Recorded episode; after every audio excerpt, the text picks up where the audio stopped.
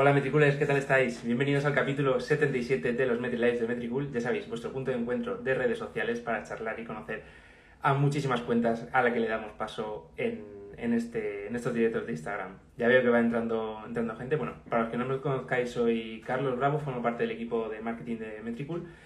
Y bueno, voy a esperar un poquito a darle, a darle paso a, a nuestro invitado de hoy mientras se va uniendo. Y bueno, contaros un poco que esta tarde nos vamos a poner el disfraz de, de SEO en, en, redes sociales. Hola, soy Felipe. Hola, Alan. ¿Qué tal? Y para charlar algunas de las cuentas que más eh, renombre y más, y más, conocidas son en, en, redes sociales. Hola, Jen. ¿Qué tal? Eh, bueno, hablaremos de muchas cosas, sobre todo. Hola, Virtual Airlines, con, con nuestro invitado de hoy, pero sobre todo de, de redes sociales, posicionamiento y saber si de verdad, como hemos puesto en el título, si de verdad a, a, Google le gustan las redes sociales o por el contrario no le gustan nada. Hola desde Monterrey, México. Hola Araceli, ¿qué tal? Bueno, veo, veo a nuestro invitado por ahí. Se ha unido, pero todavía no me, no me ha enviado la invitación para, para, entrar.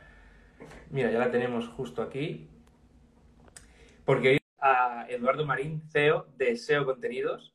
Espérate que Bueno, bienvenido ahora sí a los Mitiles de Metricool. Eduardo, gracias. muchísimas gracias por estar aquí, por contar con, contigo para, para, un directo de Instagram. No, vale, gracias a ustedes y de verdad nosotros encantadísimos y, y emocionados por comenzar un poco y, y bueno, con, más con ustedes que son una, representante de una herramienta que tanto usamos y que tanto queremos, ¿no? que tanto nos sirve. muchísimas gracias. Una alegría que, que uséis Metricool. Bueno, lo primero, eh, aparte de agradecerte que, esté, que, estés aquí, si querías añadir algo a tu presentación, algo a la presentación de SEO Contenidos, cualquier cosa, ya sabes que, esta primera pregunta es la más abierta de todas. Bueno, mira, eh, nosotros somos una agencia de estrategia digital. Eh, todo lo que hacemos lo, lo usamos en la estrategia y eh, tenemos una estructura de trabajo para todos los, los clientes, para apoyar a las marcas, impulsar las marcas que va desde la estrategia, los contenidos, la producción, la distribución, la, el contacto y el cierre de venta o el, el cierre de producto, ¿no? El, proceso ya final.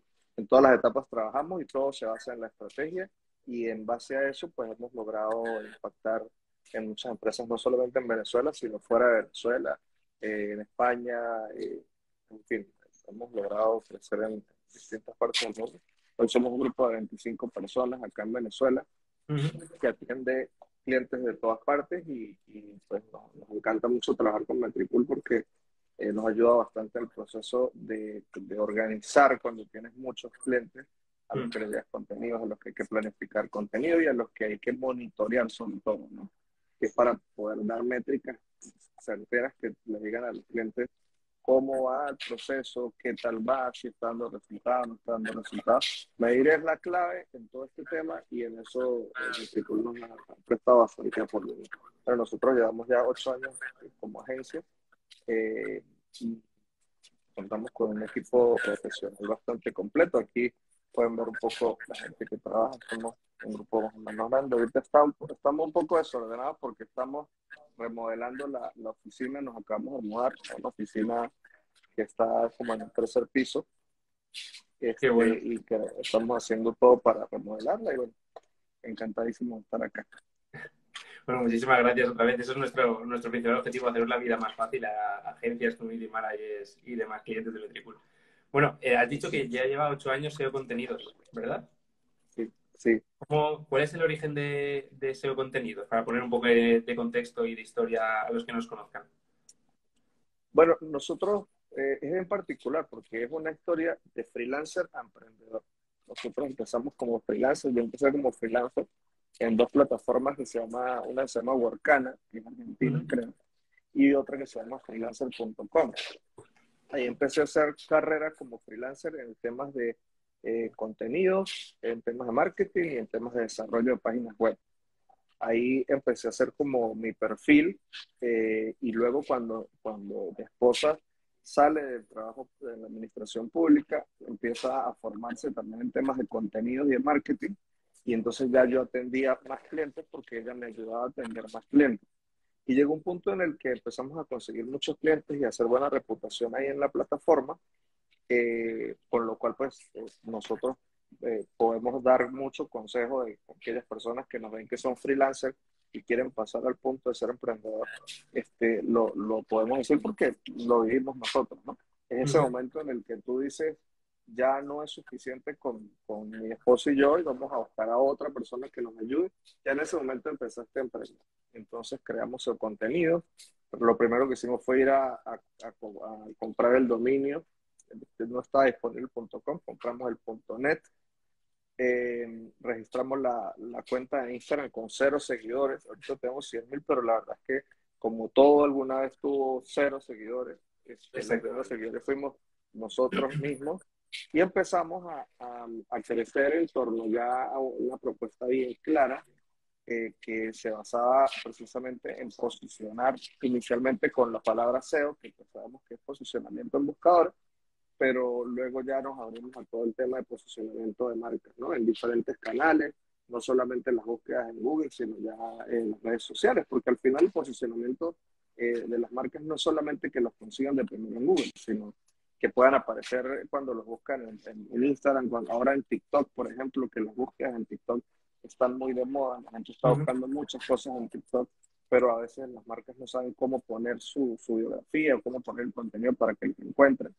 Este, y bueno, todo arrancó así, de freelancer a emprendedor, y, y hoy nos alegra mucho porque muchos freelancers que trabajan con nosotros eh, pues, se ven inspirados en esa historia, ¿no? Porque no todo el mundo lo hace, ciertamente, pero sí, de hecho, eso nos motivó a que vamos a crear un curso que voy a dar yo que se llama De Freelancer a Emprendedor, donde vamos a explicarle a la gente esos trucos que deben saber para poder este, pasar de ser freelancer a ser un emprendedor. ¿Y cuál es, hablando, no, esta pregunta no la tenía apuntada, pero ahora que me has comentado todo ese camino tan largo, ¿cuál ha sido tu punto más complicado entre de ese paso de freelancer a emprendedor?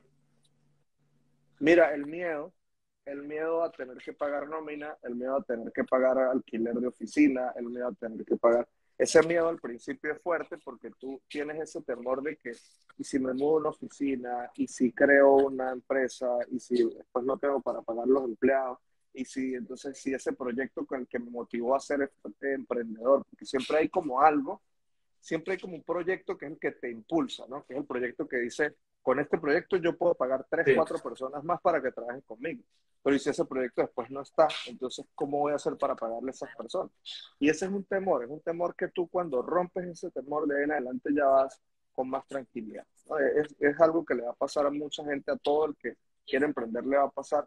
Y, y pues romper ese temor yo creo que es la primera, la primera base. No es, no, no es o sea, no, no, no, hay que sentirse mal por sentir ese temor porque es normal, es de humano este, y sobre todo de gente responsable. Si tú sientes ese temor es porque eres una persona responsable que no te gusta quedar mal. Si no lo sientes, pues tal vez eres de esas personas que dicen, no, no me importa, si no tengo cómo pagar, no les pago. Al final hay que ser responsable y si tú sientes eso es porque eres una persona responsable, pero hay que superarlo al final para poder emprender. Eso es necesario superarlo para poder emprender porque si no, no puedes venir pensando muchas cosas que que al final todo tiene solución. ¿no? Entonces, ese es el principal obstáculo. Lo demás, todos son temas eh, administrativos, temas eh, de dinero, de operativos, logísticos que se van superando. Nosotros empezamos en una oficina muy pequeñita, era una oficina de 50 metros cuadrados. Era muy incómodo trabajar ahí, era, éramos un grupo muy pequeño y teníamos, eh, bueno, para que tengas una idea, nosotros pensamos en la oficina pensamos todo lo maravilloso que puede tener una oficina, como escritorio, sillas, ta, ta, ta, baños, todo eso existía, pero no, no, se nos faltó un pequeño detalle, que era que no existía un lugar de, la, de esos 50 metros donde nos pudiéramos reunir a comer en el almuerzo. Mm. Entonces, este, como que, oye, pues se pensó en todo, pero no en eso. Entonces, tuvimos que convertir la recepción de la oficina, de esa pequeña oficina, la recepción la convertimos en el área de almuerzo, porque no había otro lugar, ¿no? Entonces, este, y, luego ya cuando nos movamos a una más grande, sí dijimos, bueno, hay que pensar en un lugar donde, se pueda comer y compartir. Entonces, este, ahorita estamos en una oficina de 315 metros cuadrados, que pues mucho más grande, mucho más cómoda, pero todos son etapas. Y sobre todo, una cosa es reinvertir. Si un freelancer agarra el dinero que se gana y se lo gasta, eh, nunca va a poder pasar a ser emprendedor. Si agarra el dinero que se gana y lo reinvierte, en algún momento va a poder crecer y ese es el éxito del crecimiento, la rendición, no hay otra forma. ¿Y ahora cuántos sois en el equipo? 25. ¿Y cómo fue pasar de un grupo tan pequeño, tan reducido, a ir creciendo progresivamente? ¿Has notado algún cambio siempre en la filosofía de la, de la, empresa? Sí, bueno, tienes que crear cultura, tienes que crear cultura empresarial porque eh, pues al haber más personas son, son más dificultades y cosas que superar, ¿no? Tienes que organizarte mejor en términos de tiempo porque al principio cuando tienes cuatro o cinco personas, pues tú puedes interactuar con las cuatro o las cinco personas pero ya cuando son muchas personas, pues tienen que haber líderes de equipo, porque si no te vuelves loco interactuando con 20 personas a la vez, el tiempo no te da. Y todo eso es un proceso de aprendizaje, ¿sabes? O sea, como que eh, en realidad esto, esta agencia no fue algo así como que mis papás se dedicaron a esto toda la vida y yo, yo desde niño vi cómo se hacía, no. Esto es algo muy nuevo para, para nosotros y hemos ido en el transcurso del tiempo, en el camino, aprendiendo muchas cosas a entender que el tiempo vale mucho, entonces a veces no tienes tiempo para atender muchas cosas en el día y tienes que organizar prioridades. Y también un tema de, del trabajo que tiene que hacer un SEO, porque la gente se imagina que no, el SEO es el que paga la nómina, él está ahí firmando cheques y pagando. Y resulta que no, el trabajo del SEO también es, es un trabajo que tiene que tener una función, es porque el SEO es el responsable de que la empresa crezca. Entonces, si, si yo arranqué con una empresa de 50 metros cuadrados, y apenas cuatro o cinco personas. Hoy somos una empresa en un espacio más grande y con más personas, es porque he ido cumpliendo cabalmente la responsabilidad que me toca. Si yo me hubiese en aquella oficina de 50 metros sentado a programar, que lo sé hacer, o sentado a hacer contenido, que lo sé hacer, eh, pues estaríamos allá todavía, ¿no? Seríamos los mismos allá y, y sí, ok, estamos allá, chévere, pero no, no crecimos. Si hoy nuestras redes sociales, después de siete años, tuvieran igual mil, dos mil seguidores, pues quiere decir que no crecimos. Si nosotros hoy no tuviésemos la suscripción paga de Metricool, si nos siguiéramos usando la gratis que usábamos cuando éramos pocos, este, no hubiéramos crecido. Entonces, al final, yo sé que ustedes, por ejemplo, que nos ven ahorita, ven y dicen, oye, Metricool, bueno, sí, pero yo uso la parte de la versión gratis y, y me inscribe así y la paga no la puedo pagar. Bueno, tú tienes que trabajar para que el día la puedas pagar, porque la, la, la, la sección paga de Metriculo de cualquier herramienta existe porque tú la pagas porque existe una rentabilidad que te produce pagarla. ¿Entiendes? Entonces, al principio es gratis, maravilloso, y creo que en eso Metricool tiene algo muy bueno, que es que le hace impulso a esos emprendedores pequeños que no pueden pagar esa suscripción, ¿no? Y tienen esa posibilidad de usarlo pero no, no te quedes ahí toda la vida. No importa que no vayas a emprender, pero conviértete en un freelancer suficientemente poderoso como para que puedas decir, voy a pagarlo porque me ahorra tiempo y me ahorra una cantidad de cosas. yo vengo de eso, yo vengo de ver muchas herramientas gratis que las usábamos y no las podemos pagar y teníamos esa limitante a poder hoy pagar herramientas como incluso eh, G Suite de, de Google que te permite tener los correos corporativos manejados como Google este, bueno, es un, es un pago fuerte que se hace allí porque además nosotros la tenemos, fíjate esto, nosotros la tenemos en, la, en el nivel de suscripción donde se pueden grabar las videollamadas, que es mucho más caro. O sea, la versión, la versión eh, de tenerla, el G Suite normal, y está una versión más cara que donde tú puedes grabar videollamadas. Pero ¿cuál es el valor que nos da eso? Que nosotros todas las llamadas con los clientes las grabamos, todas este, las, las llamadas reuniones con el equipo las grabamos. Entonces hay un problema, hay una, hay una diferencia o hay algo que no recordamos de la reunión y tal, vamos al video y se ve, ah, en la minuto tal se dijo tal cosa, ok, ahí está. Entonces nos da mucho valor eso de poder grabarla, pero hay que pagarlo, o sea, puesto, ¿no? Entonces, ese es esa es una de las cosas que yo creo que la gente tiene que entender en el mundo digital. hay cosas gratis, chévere que sean gratis, pero pero todo al final tiene que llegar a un punto en el que tú crezcas y pagas la versión, porque ahí tú estás pagando el talento de mucha gente, eh, lo que implicó llegar a ese punto, o sea, muchas cosas que, que, a veces no se valoran, pero que son necesarias y que en el mundo del desarrollo eh, web y el desarrollo de aplicaciones es importante valorar. Y sobre todo el valor que te da a ti como persona y como CEO en este caso de, de ver que ha crecido la empresa y de que puedes usar esas, esas funcionalidades de pago de una herramienta o de otra esa satisfacción, ese valor que le das. Sí, hay que, hay que entender que, que al final se te, se te devuelve en, en, se te retorna en calidad. O sea, el hecho de que tú tengas una herramienta que te funcione y también hay herramientas que al final te das cuenta que no te funcionan y las dejas. A nosotros nos ha pasado con herramientas que las empezamos a pagar y al tiempo nos damos cuenta que no es realmente útil o lo que hace la herramienta lo podemos hacer de otra manera. Entonces, pues uno la deja de pagar y ya, pero eso te deja una enseñanza. O sea, ese tiempo que pagaste te deja, te deja una enseñanza que sirve también y que te sirve para decir, mira, no me sirvió, hay que buscar otra de otra manera y eso es experiencia. Al final son horas de vuelo, ¿no? Como dicen los pilotos. Claro. Bueno, y me ha gustado el, hecho de que empezaras diciendo lo de que empezarás con, con cero seguidores en Instagram y que ahora estéis casi cerca de los 100.000. ¿Cómo ha sido ese proceso, esa creación de una comunidad tan, tan fiel que, con la que contáis? Sí, bueno, nosotros estamos a como a 500 seguidores ya de los 100.000. Eso me emociona bastante porque cuando empezó, cuando empezó ese contenido, eh, yo, yo, me metí a ver como la competencia ¿no? de otras agencias aquí en Venezuela y había una agencia que tenía 95 mil seguidores. Y entonces yo dije, wow, pues llegar a eso debe ser muy, muy duro, ¿no? Porque además el tema del marketing, hay muchísimas cuentas de marketing de todos los días. Hay un nicho muy grande. Digo que, sí, yo digo que, que, mientras tú haces así, respira y botas aire, ya crearon una cuenta nueva de, de marketing en Instagram. Eso es una cosa que, que, que, se crean muchas todos los días, entonces competir ahí es muy difícil porque todo el mundo da contenido de marketing, todo el mundo da consejos, todo el mundo da trucos. ¿Cómo haces tú para brillar en medio de todas esas estrellas y poder lograr crecer? Entonces, eh, esa cuenta tenía noventa y pico mil de seguidores y a mí me, impactó porque era una cuenta además en cerca de la ciudad donde yo estaba, donde estamos nosotros. Y entonces empezamos a, a crear un contenido eh, que buscaba era ir un poco más allá de lo que todo el mundo dice.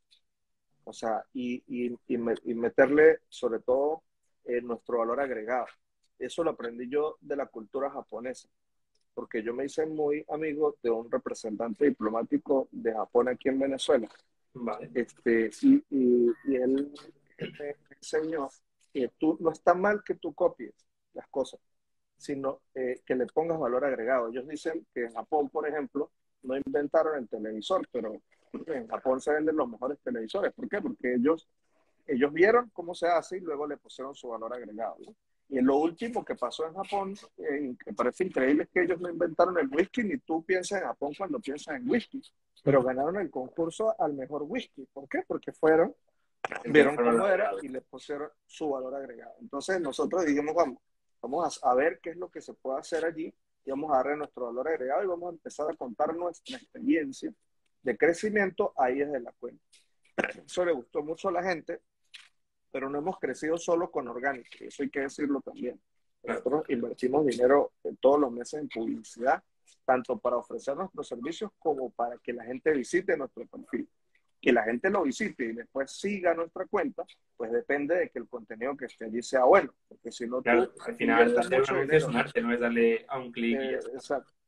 Inviertes mucho dinero en que la gente vaya al perfil, te ve, pero no ve nada ahí de valor, pues, sencillamente no te va a seguir. Y entonces también dijimos, oye, nosotros vamos a, vamos a, empezar a ofrecer el servicio de ayudar a otras marcas solamente el día que nuestra cuenta sea ejemplo a seguir para lo que ofrecemos. Es decir, cuando teníamos mil seguidores, yo a nadie le ofrecía llevarle redes, ni asesorarlo en redes, ni nada. Cuando, y empezamos a ponernos metas. Nuestra primera meta va a ser mil seguidores. Cuando tengamos mil seguidores, hacemos un live. Hicimos el live cuando llegamos a mil seguidores y eh, en, en esos mil seguidores de, ese live se conectaban los misma gente de la oficina y familiares de nosotros, ¿no? Este, pero bueno, chévere, o sea, y ahí empezamos. Luego la meta eran cinco mil. Bueno, a los cinco mil seguidores nosotros, y así íbamos, y a los diez mil seguidores recuerdo que el, lo celebramos explicándole a la gente cómo llegamos a diez mil. Porque en ese momento, cuando tú llegabas a diez mil, ya podías hacer soy up en las historias. Qué recuerdo, suena ya a siglo pasado. Exacto.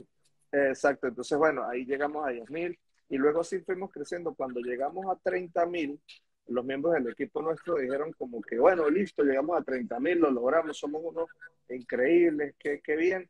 Este, y como que sentíamos como que ya habíamos llegado al top, ¿no? Yo le digo, no, vamos a llegar a 100.000 porque yo vi una cuenta que tenía 95.000 hace mucho tiempo y yo sabía que eso iba a ser difícil, pero vamos a ponernos esa meta. Cuando hoy esa cuenta, hoy tiene 105 mil seguidores. Nosotros estamos llegando a 100 mil. Es decir, que todo ese trayecto que nosotros tuvimos de crecimiento, esa cuenta no creció más, ¿no? Y era nuestro referente. Entonces eso es una muestra de que al final, si tú eres constante, puedes, puedes seguir creciendo y, y sobre todo eres constante en el proceso de captar y de fidelizar los clientes. Nosotros captamos clientes con mucho contenido, muchísimo contenido variado. Hay un contenido que nos trae muchos seguidores, que es el contenido de Netflix, donde analizamos un poco las películas de Netflix y recomendamos y tal. Eso nos trae mucha gente. No todas se quedan, ¿ok? Pero luego las retenemos con contenido de valor y con ayuda, que es principalmente lo que hacemos. Nuestra cuenta no se consigue nada de venta, muy poco. O sea, tienes que buscar demasiado para conseguir un post que tú digas, aquí me están vendiendo un servicio pero sí consigues mucho contenido de valor. Entonces eso hace que la gente se quede y se mantenga allí y eventualmente conseguimos clientes. O sea, porque la, la venta la hacemos a través de anuncios, este, que es como debe hacerse, y el orgánico lo utilizamos mucho para ayudar a las personas y es contenido realmente valioso que la gente lo ve así porque siente que le sirve para algo.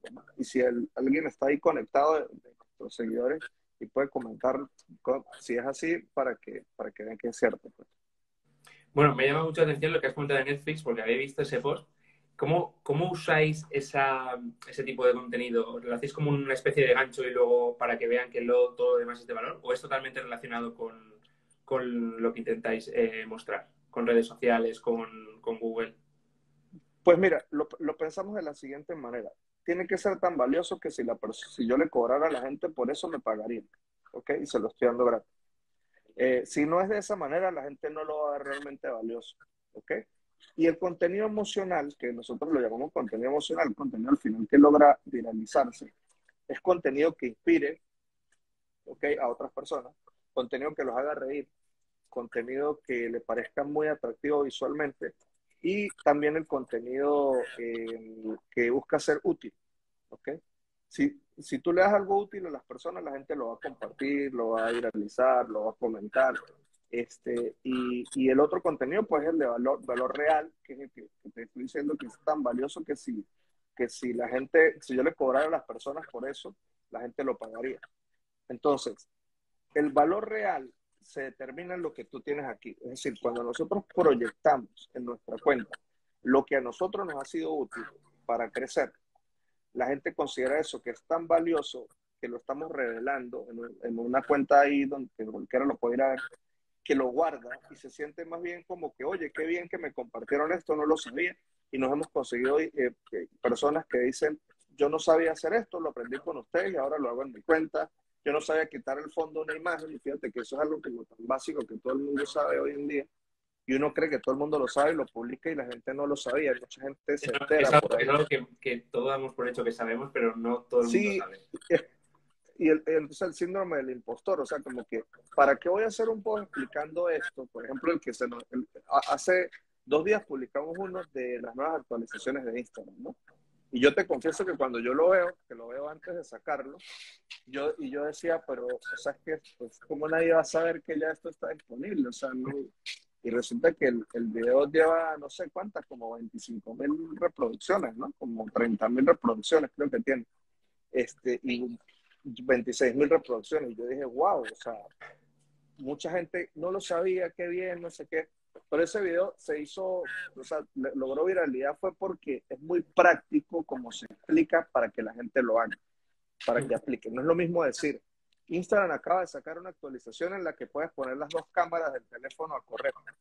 A que tú digas, vas a ir aquí, presionas acá, le das al botón este, no sé qué, no sé qué, no sé qué, y así vas a tener las dos cámaras activadas para que hagas esto.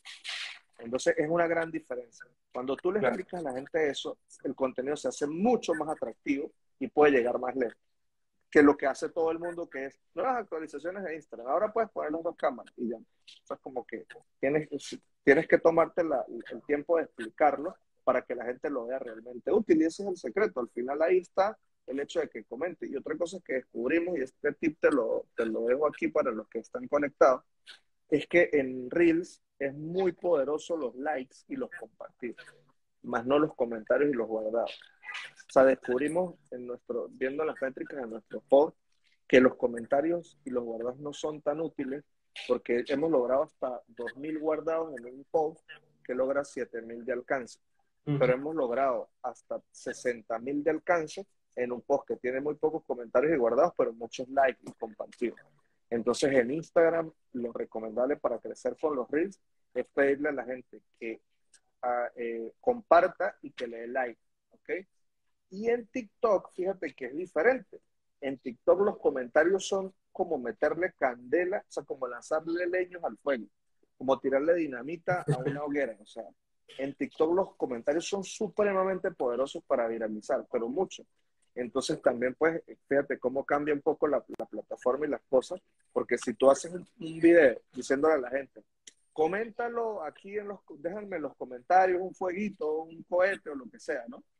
Y usas ese mismo post para Reels, este, en TikTok te va a funcionar, pero en Reel no, porque en Reel la gente va a dejar muchos fueguitos en los comentarios, pero nunca va a llegar a viralizar. Son un truco, ¿no? No, al final cada una, cada red social, sobre todo Instagram, que ha copiado, entre comillas, lo de los TikTok, al final tiene que diferenciarse de alguna forma. Y que tú, además, eh, no compartes el contenido tal cual, sino que le hagas alguna diferencia para que sepa lo que es Reel y lo que es TikTok. Sí, exacto. La, la, la Tienes que hacer contenido variado, diferente para las dos redes. nosotros lo tenemos clarísimo y, y, yo entiendo también que hay un tema de, de capacidad, ¿no? O sea, porque una, una empresa producir contenido ya para solo Instagram le cuesta. Ahora imagínate, ahora hacer solo para TikTok. Sabemos que es difícil, no es fácil, pero en la medida de lo posible yo creo que hay que hacerlo, porque son dos redes muy diferentes. Quien las vea iguales, como iguales, está equivocado. Son dos cosas muy diferentes y las personas consumen contenido muy diferente en cada red social. De hecho, yo creo que eh, esa, esa historia de, de Instagram de tratar de parecerse a TikTok no ha sido efectiva eh, porque la gente no consume el contenido igual allá en Instagram como lo consume en TikTok. Y eventualmente lo que va a terminar pasando es que se van a diferenciar y, las marcas van a tener, a juro, que usar TikTok de una manera eh, más, más, este, más agresiva si quieres llegar a la atención de las personas, porque eh, tú puedes lograr tener contenido que tenga buenas visualizaciones en Instagram, pero ya hay personas que pasan el día entero solo viendo TikTok, ya no ven Instagram. Eso está empezando a pasar. Entonces, en la medida que eso pase, tú vas a dejar de tener una audiencia que solamente consume TikTok y que tú no vas para allá porque tienes Instagram nada más. Entonces, yo creo que tarea obligatoria tener TikTok y empezar a consumir ese contenido y a crear contenido. Bueno, de hecho, la pregunta la tenía para, para más tarde, pero ya que has sacado el tema, eh, respecto a lo de TikTok e Instagram Reels, hace poco salió una campaña, bueno, varias campañas reclamando a Instagram que volviera a sus orígenes. Supongo que, os enterasteis de Instagram Makes, sí, claro. Instagram, Again o algo así. Rollo para que la gente se quejaba de que esto sale como una aplicación de fotografías y cada vez había menos fotografías. De hecho, entras a Instagram y te aparecen muchos reels recomendados, tienen su propia sección en el, en el centro, vas a la lupa, te aparecen más reels y claro, al final es lo que tú dices, no solo es la audiencia, es que la gente creativa salió ahí para subir sus fotos. Sí, o sea, mira, yo creo que eh, lo que pudiera estar matando a Instagram es querer parecerse a TikTok. ¿Ok? Exactamente. ¿Por qué? Porque realmente siempre va, la necesidad de la, de la fotografía va a estar. O sea, eh, es, tú vas a un, a un lugar muy bonito, sí, grabas un video allá, pero de pronto tomas cuatro o cinco fotos y las quieres compartir y en TikTok no lo puedes hacer. Claro, y además Instagram este, está como, como tapando esas fotos que ha subido el creador, porque le está dando Exacto, entonces tú, tú, subes las fotos en Instagram y ya, ya no las puedes ver nadie porque quieres que subas videos. Entonces eso es lo que está matando realmente Instagram. Yo creo que eh, entender que TikTok es una realidad que le está quitando audiencia es parte del, gran problema que tiene que enfrentar, ¿ok? Porque eh, TikTok se convirtió en una herramienta muy natural para la gente subir contenido muy humano. y eso no era Instagram. ¿ok? En Instagram, pues la gente subía su mejor foto, su mejor video, el mejor ángulo, y en TikTok no es así. Entonces, este, el que va a consumir TikTok va a consumir TikTok de una manera como el que va a a, Twitter a consumir información de una manera. Entonces, entender tu esencia y mantenerte allí, que es lo que tiene que hacer Instagram, le va a permitir sobrevivir a este impacto tan grande de atención, de robo de atención que le está generando TikTok, que al final es eso, ¿no? Robo de atención. Si habían 100 personas consumiendo Instagram antes de que apareciera TikTok, hoy por lo menos hay 60 personas consumiendo TikTok y 40 consumiendo Instagram y mezclada pero poco a poco la gente va eh, migrando su atención allá. Y bueno, hay un espacio, o debería existir un espacio, donde tú solamente veas fotografías o donde veas contenido más estático porque no todo el mundo puede hacer video, eso también es una realidad. O sea, yo más, más que poder, creo que no todo el mundo o sabe o tiene la capacidad de... porque hacer video es más complicado. Exactamente.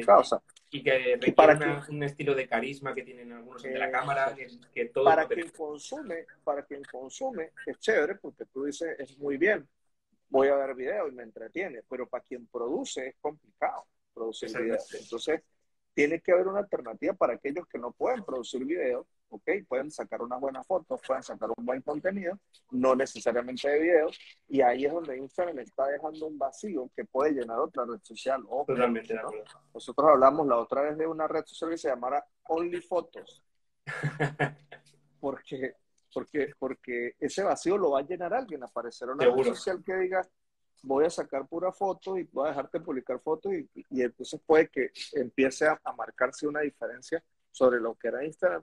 Y bueno, yo espero que una empresa con tanto dinero no, no se deje vencer tan rápido así, pero sí creo que le está generando un impacto importante eh, y TikTok llegó para quedarse y va a ser muy difícil eh, tumbarlo, a, salvo que de verdad tú marques una diferencia, que es lo que debería hacer Instagram. No pareciéndose a TikTok, sino más bien reforzando es lo que, tienen y el nicho y el nicho que tienen. O sea, si algo, algo nos dejó TikTok, y fíjate que, que es muy importante, si algo dejó TikTok para que las redes sociales entiendan, es que ese esquema de si tienes 100 seguidores, tú se lo muestras un porcentaje pequeño de tus seguidores.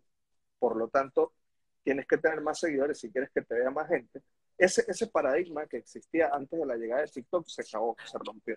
Hoy las redes sociales, y de hecho Twitter está empezando a hacerlo, y, Instagram lo tuvo que hacer con los Reels, empiezan a mostrarte a su universo de personas en un porcentaje pequeño para ver si el contenido es bueno y termina viéndote más personas aunque no tengas tantos seguidores.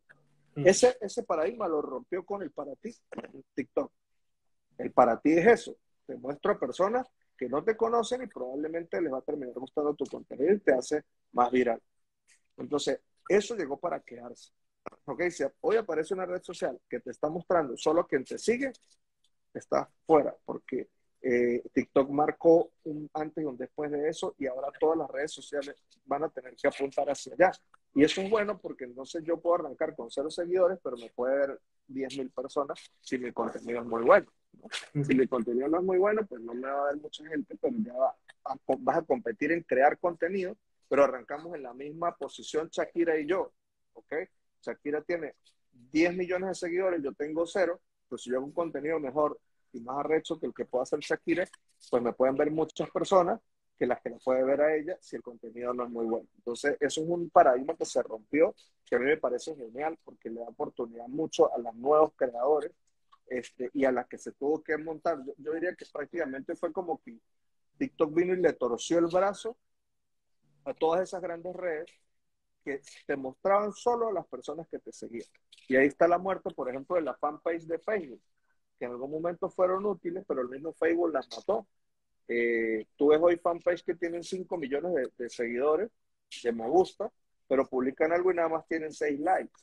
¿Por qué Facebook hizo eso? No lo sé, pero Facebook ahí se suicidó con eso, porque porque eh, ahora, pues, ¿quién quiere tener una fanpage si no es solamente para enlazarla con la cuenta de Instagram y crear publicidad?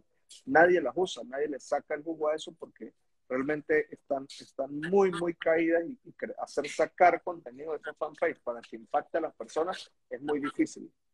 tienes que crecer a un nivel, bueno, no sé, millones de, seguidores para poder lograr allí un impacto y no todo el mundo lo puede hacer realmente. Sí, yo también creo que Instagram, entre, esos dos, esos dos caminos que pudo escoger de, de únete al enemigo o ve contra él, creo que el ve contra él ahí le, como que no para mí no fue el camino correcto, sobre todo porque todo lo que la polvareda que ha levantado esos creadores de contenido de fotografías que tenían ese ¿cómo decirle? ese sitio para compartir sus fotografías y que ahora se han visto desplazados. Y lo que dices tú, aparecerá a lo mejor una red social en la que quepan todos esos fotógrafos y fotógrafos. Sin duda, eso va a pasar. Si, si Instagram no se reinventa, eso va a pasar. Bueno, y hay una de las cosas que me gusta mucho de vuestro Instagram es que tenéis el, el, feed, el feed muy controlado sobre, con los colores de Google. Ah, sí. La verdad es que da una tranquilidad nada más entrar muy, muy chulo y se agradece un montón. ¿Crees que esa identidad eh, es un valor añadido precisamente como hemos hablado antes de, de SEO, de SEO contenido. Sí, sí, porque eh, nosotros cuando creamos la, la, empresa nos inspiramos mucho en esos colores. ¿Qué te da esos colores? La posibilidad de poder usar eh, mucha variedad. Por ejemplo, en la oficina nosotros vamos a pintar una pared amarillo, una pared azul, una pared roja, una pared. Entonces, cuando tú entras en la oficina vas a poder ver cosas eh, muy variadas en esos colores, que son colores muy buenos, muy agradables. Eh, y nos gustaba, nos gustaba mucho el estilo ese, ese de Google. Y pues como, como nuestra, nuestra empresa enfocada en el SEO, que es los buscadores, en, los, motores de búsqueda, pues creo que, que daba para eso, ¿no?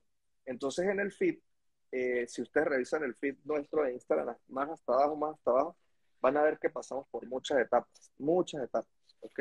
Etapas en las que hacíamos una sola composición de una imagen de fondo y cada publicación tenía ese, ese pedacito de esa imagen de fondo, pero con un contenido. Desde contenidos en los que tratamos de integrar mosaicos y eso no funcionó, hasta ya el punto donde estamos hoy, que lo que hicimos fue definir un tool feed, o sea, como unos elementos clave de nuestro diseño a partir de los cuales se crean las composiciones. Entonces, por ejemplo, nosotros en los números, cuando vamos a decir un número en la tapa de una portada, ya tenemos un estilo para presentar esos números. Eh, los textos, ya tenemos una forma de presentar los textos, que es mayúscula, minúscula, y todo eso es parte de, una, de un, como un manual que se sigue para poder crear esas composiciones. Y mantener eso y respetarlo es lo que le da armonía al feed, que nosotros ahí en el feed no tenemos que si el logo en grande que se arma con una composición, no, eso no, eso no lo hagan porque eso no sirve. O sea, eso de agarrar una sola foto y ponerle en cuatro o cinco posts para que la gente lo vea, eso no sirve porque luego empiezan a poner publicaciones y eso se desarma y se feo. Entonces, nosotros qué hicimos? Bueno, vamos a darle armonía, pero con, con, con la libertad de que podamos usar siempre el mismo, el mismo tipo o el mismo estilo y que sean contenidos diferentes. Lo único que sí dejamos no sé si se fijan, los posts tienen una línea a la izquierda, que son los colores. Entonces, cuando esa línea, no importa que tú publiques, cuando publiques esa línea siempre se une con la misma línea de los demás posts de, abajo. Entonces, es lo único así como para integrarlos, ¿no? Pero, pero de resto, eh, siempre usamos el fondo de blanco, como de papel. Mantenemos arriba el logo grande, no el isotipo, sino el logo grande este, y nuestra dirección de la página web. Es, es básicamente lo que, lo que se mantiene en todos, pero siempre se cambia el estilo. Y otra cosa que hicimos también que yo les recomiendo que quien pueda hacerlo lo haga, es que eh, todos los miembros del equipo nos hicimos una sesión de fotos, ¿no? Y entonces con la franela de SEO. Y esa sesión de fotos haciendo diferentes estilos, por ejemplo, como que no hagas esto, como que te va a explicar tal cosa, como que piensa esto. Entonces, todos hicimos la misma cosa, todos. Entonces, al final, pues, a nuestro equipo le quedó una base de, datos con muchísimas fotos de nosotros mismos haciendo diferentes formas. Entonces, cada vez que vamos a hacer un contenido nuevo, lo que hacemos es mirar, abuelo, no hagas esto si quieres crecer en Instagram. Entonces, vamos a poner la, foto de Eduardo haciendo así. Eh, eh, piensa antes de tal cosa. Entonces, vamos a poner ya Eduardo, lo sacamos mucho, ahora vamos a sacar a Mine haciendo así. Y entonces cuando tú te metes al feed, ves muchos rostros de personas que no son eh, modelos nórdicos bajados de, una base de datos de internet, sino que somos nosotros mismos allí. Este, y eso le da mucha humanidad al feed. O sea, la gente, una de las cosas que le gusta es eso, que ahí ven personas. Que haya personas como nosotros. exacto, que es una agencia que tiene personas detrás de eso y que, y que eso le da a los posts un gancho también importante, porque no es lo mismo colocar no hagas esto para crecer en Instagram, a que diga, no hagas esto para crecer en Instagram y salga una persona haciendo así con la franela de nosotros. Entonces, este, a veces, eh, a veces pareciera incluso que hubiésemos tomado la foto pensando en el post. y es al revés. al revés. Muchísimas fotos, creo que son como 400 fotos que tenemos y de ahí vamos agarrando. Entonces, como para que no sea siempre la misma persona, ahí tenemos muchachas, tenemos personas, uno gordo, uno flaco, uno alto, ahí hay de todo, que siempre le da como una armonía al fin. A veces decimos, mire, ya hemos sacado muchas personas, este, vamos ahora a sacar mejor este, y, figuras, imágenes, o vamos a poner un actor famoso, eso también lo usamos mucho cuando hablamos de películas en Netflix, ponemos la cara de un actor famoso. Y una cosa que también nos ha funcionado mucho es analizar el éxito de influencer, o sea, como que vamos a analizar por qué es exitoso Luisito Comunica, entonces te explicamos porque es exitoso Luisito Comunica y en la portada ponemos la cara de Luisito Comunica, pero con nuestro estilo diagramado de diseño. Y eso ha funcionado bastante bien. Sí, además habéis elegido al, yo creo que el más conocido de, de Centroamérica, Latinoamérica probablemente. Sí, sí, sí, sí. es que el, el, el éxito de Luisito Comunica da mucho, pero eh, hay que estudiarlo. Pues si tú Claro. estás en marketing, tienes que no Que solo saber las razones. consumir el contenido, sino saber las razones, saber por qué, por qué, por qué, por qué se hizo tan famoso, qué es lo que tiene él que hace que la gente se retenga en sus ideas, ¿no? Y analizarlo te puede ayudar a crear un canal igual que el de él y empezar de cero, ¿no? ¿Y ¿Por qué no tener éxito también? Exactamente. Bueno, y eh, antes has comentado que, el- que Google está mostrando muchos resultados de redes sociales y recientemente eh, hay, hay bastantes noticias de que, de que Google está mostrando en los resultados de búsqueda vídeos de TikTok. Sí, En este caso, y está ¿crees que, contenido.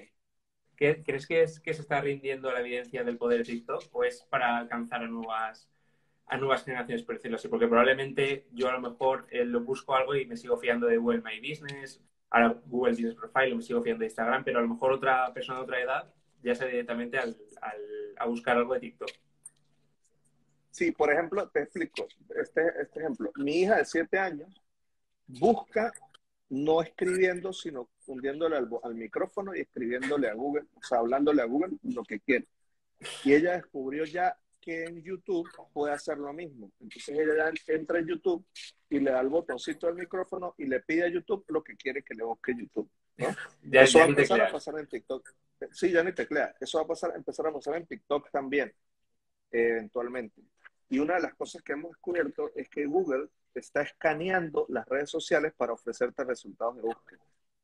Eso es muy poderoso porque eso quiere decir que Google Trends, que es la herramienta de Google que te permite medir tendencia, ya no solamente te va a empezar a dar resultados de una tendencia sobre las búsquedas de Google, sino sobre las búsquedas en general, porque quiere decir que si Google empieza a ver a escanear resultados de una marca en redes sociales, cuando tú busques esa marca en Google Trends, el resultado de esa tendencia te va a decir que eh, probablemente está incluso en las redes sociales marcada esa tendencia.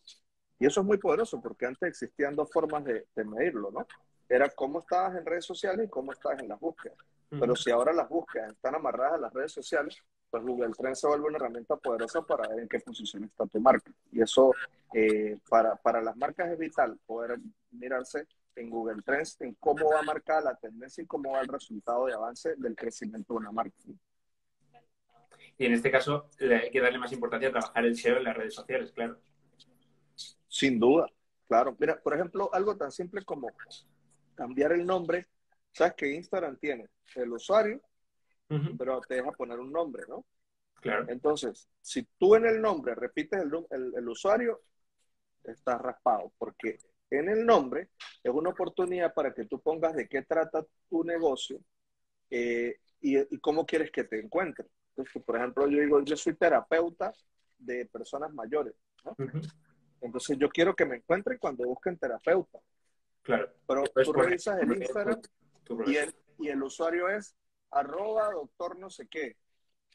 Y el, y en el nombre vuelve y coloca doctor no sé qué, pero nunca en ningún lado pone terapeuta, lo pone en, la- en el texto de la biografía. la biografía. No lo van a encontrar nunca como terapeuta, porque no lo puso ni en el usuario ni lo puso en, la, en el nombre de la cuenta. Porque eso es un truco para que te encuentren en. ¿no? Ujú.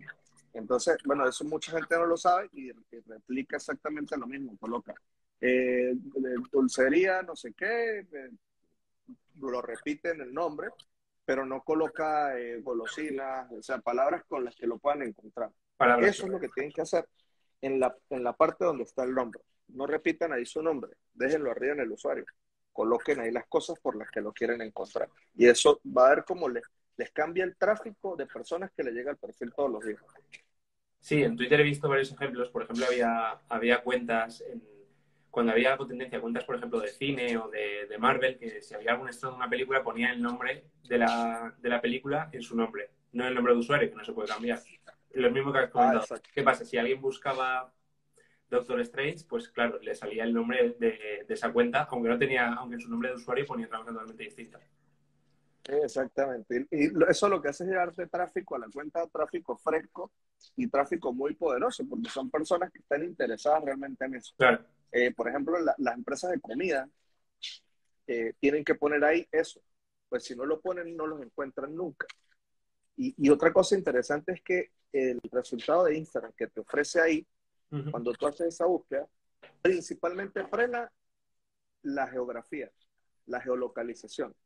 Entonces, si por ejemplo tú colocas eh, eh, hamburguesa, restaurante de hamburguesa, ¿no?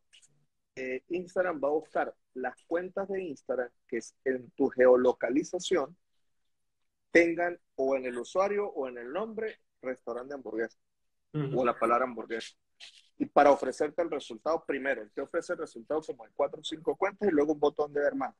Cuando ya le das ver más, ahí sí te muestra por un montón de, resultados diferentes, ¿no? Pero cuando te lo muestra eh, inicialmente es geolocalizado.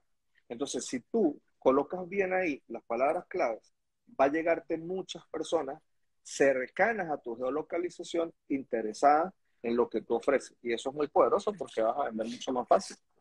Exactamente. Y luego el resto lo hace el contenido, que es hacer que se queden en, tu perfil. exacto. Y luego el hecho es enamorarlos para que se queden y le den al botón de seguir, porque eso, eso es una de las cosas que a veces las marcas no entienden. El botón, darle al botón de seguir no se puede obligar con publicidad. Con publicidad tú logras que la gente te vea, llega pero ya que le da el botón seguir, tienes que convencerlo. ¿no? y enamorarlos y luego mantenerlos allí, porque si tú, por ejemplo, a la gente le ofreciste que eres una persona que da trucos para bajar de peso y da consejos fitness, ¿no? Y entonces la gente empezó a seguirte por eso y luego el contenido que empiezas a publicar es totalmente diferente, ¿ok? Pues, Digamos, de cosas para bebés, de ropa para bebés y no sé qué, porque ahora tú quieres hacer eso, la gente se va a ir y ahí empieza a dejar de suscribirse, o sea, empieza a dejar de seguirte, porque el contenido que inicialmente los trajo no los, no los Igual, por ejemplo, nosotros. Nos siguen 100.000 personas porque le hemos venido dando valor y consejos y trucos reales para crecer y les han servido. Y hoy tenemos 100.000. Y a partir de mañana yo empiezo a publicar solamente, te hago redes sociales, te hago páginas web, te hago no sé qué, te vendo esto, te vendo una asesoría. La gente se va a molestar y empieza a dejar de seguir la cuenta porque no, la cuenta, no llegaron ahí por eso. Si tú le estás dando otra cosa ahora, entonces se van. Y eso es una clave, ¿no? Para retener no cambies nunca la esencia de lo que los hizo traer a la cuenta. Exactamente. Bueno, y, ya para acabar, que nos, ha ido casi la hora, eh, he visto que, te compartís contenido en TikTok, en Instagram, tenéis canal de Telegram. ¿Qué, diferencias soléis notar tanto tú como tu equipo en, las diferentes redes sociales? Bueno, mira, nosotros lo manejamos así. En TikTok nos divertimos. ¿Ok? En TikTok nos divertimos haciendo marketing. Es decir, Ahí van a encontrar el contenido de nosotros variado, divertido, eh, muy, muy relajado, muy humano y, menos editado, menos, menos elaborado. ¿Ok? En Instagram eh, mostramos lo mejor de nosotros ayudando a otras personas. Y en Instagram nos pueden conseguir dando valor, mucho valor. En LinkedIn hacemos relaciones corporativas. Ahí hablamos de cómo nosotros, o sea, como el backstage, de cómo, eh, de cómo y por qué hacemos un contenido eh, y qué resultados obtuvo ese contenido. Para eso usamos LinkedIn. En Twitter damos información y generamos mucha viralidad con contenido este, de, de, memes y de trucos y de ideas que te ponen a pensar y que te ponen a, o sea, y ahí, ahí pone, publicamos también mucho contenido informativo. ¿ok? Porque la gente en Instagram va a informarse, perdona, en Twitter va a informarse. Este, en Facebook te pudiera decir que, que, intentamos hacer muchas cosas, pero al ver que está tan muerto, decidimos solamente eh, republicar mucho contenido del que hacemos que funciona pero no le ponemos realmente mucha fuerza porque eh, está muerto. O sea, literalmente Facebook no tiene mayor cosa que, que sacarle y, y, ahí lo que hacemos es repostear mucho contenido de lo que hacemos, así que no. Y en Telegram sí es interesante porque en Telegram nosotros publicamos eh, recomendaciones de marketing exclusivas para Telegram eh, de YouTube que consideramos que es marketing. ¿Ok? eso lo publicamos mucho en nuestro canal de Telegram. Y eh, estamos arrancando nuestro podcast que se llama Marketing B2, Eh, se llama así, Marketing B2, tanto valor que pagarías por ello. ya, ya tenemos cuatro capítulos publicados en, en, Spotify, en Google Podcast y en Apple Podcast. Ahí nos pueden encontrar como Marketing, Marketing B2 de SEO Contenido. Y bueno, iremos creciendo con más, más canales eh, poco a poco. Seguro es fácil, pero, pero ahí vamos, ahí vamos creciendo. Bueno, Eduardo, pues antes de despedirnos, eh, no sé si habéis, si has visto antes algún Metal Live, pero el invitado de la semana pasada nos dejó una pregunta para ti sin ver que eras tú el invitado. ¿Vale? Ah, ahora, te la, ahora, te la, formularé y cuando acabes me tendrás que dejar una pregunta para el siguiente invitado, que tampoco sabrás quién es. ¿Estás preparado? Sí. Vale, la pregunta es, ¿qué contenido os gusta hacer y si soléis ir a por las tendencias o, o seguís una planificación? Nos gusta hacer mucho contenido de valor, ¿ok? Y no nos guiamos por tendencias, sino por nuestra experiencia, lo que nos guía. Entonces, por ejemplo, descubrimos cómo, o sea, logramos con un solo post ganar 1.500 seguidores en una sola publicación. Entonces dijimos, vamos a convertir esto en un contenido. ¿Por qué? Porque queremos que la gente sepa cómo fue que logramos conseguir 1.500 seguidores con un solo post. ¿Ok? Ahorita acabamos de lograr otro. Logramos más de 500.000 visualizaciones en un TikTok. ¿Ok? En un solo TikTok. Entonces vamos a hacer un contenido para explicarle a la gente cómo logramos 500, medio millón de visualizaciones en TikTok y cómo lo hicimos. Entonces, para nosotros más que tendencia, sí sacamos a veces contenido que va por la tendencia, pero nos gusta mucho hacer contenido de valor basado en nuestra experiencia. Nuestra experiencia es la que va marcando la, la pauta. Muy bien, pues el... ahora te toca dejar una pregunta para la siguiente invitada o invitado. Ah, buenísimo. bueno, mira, al siguiente, al siguiente invitada, a la siguiente invitada o invitado me gustaría preguntarle eh, si, cómo, o sea, si considera que se puede hacer contenido viral, ¿no? solo con texto, o sea, sin, sin video sin video. muy buena pregunta que si puede, está tan, tan, de moda. Y que si, se puede, si se puede hacer contenido viral solo con texto, porque hacer contenido viral con video es fácil, ¿no? O sea, eh, no, es, no es una cosa que cualquiera pueda hacer, pero es más fácil. Hacerlo con fotos también es fácil, pero con texto, con texto es bien difícil, ¿no? Eh, pero a veces se puede. Entonces me gustaría saber si cree que se puede hacer contenido viral con texto y cómo lo haría. Muy bien, pues Eduardo, muchísimas gracias. Ha sido una charla muy interesante, me ha gustado. Hemos tocado casi todas las redes sociales, hemos, hemos desvelado varios secretos que espero que, los asistentes hayan podido agradecerte. De verdad, muchísimas gracias por estar esta hora con, nosotros en los MetiLife. No, vale, de verdad, muchas gracias a ustedes por, por el apoyo. Eh, de verdad, para nosotros poder tener este live con ustedes, que es una herramienta que venimos usando desde hace tanto tiempo, este, es, es un, un, hito que tenemos que marcar por allí en las cosas que hemos logrado. Y a, las personas que nos ven que, que, que, empiecen o estén empezando desde cero, no se desanimen. Todo empezó inicialmente en algún lugar. Hay un post que tenemos allí en, en nuestra cuenta que se llama eh, Empresas que nacieron en un garaje, ¿no?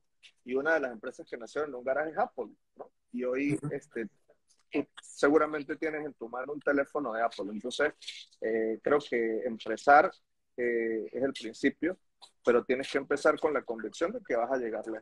Si arrancas así, creo que, creo que es un punto importante y te va a dar mucho ánimo. Y gracias a ustedes por habernos escuchado, por habernos atendido en este live y por aquí en ese contenido siempre a la orden.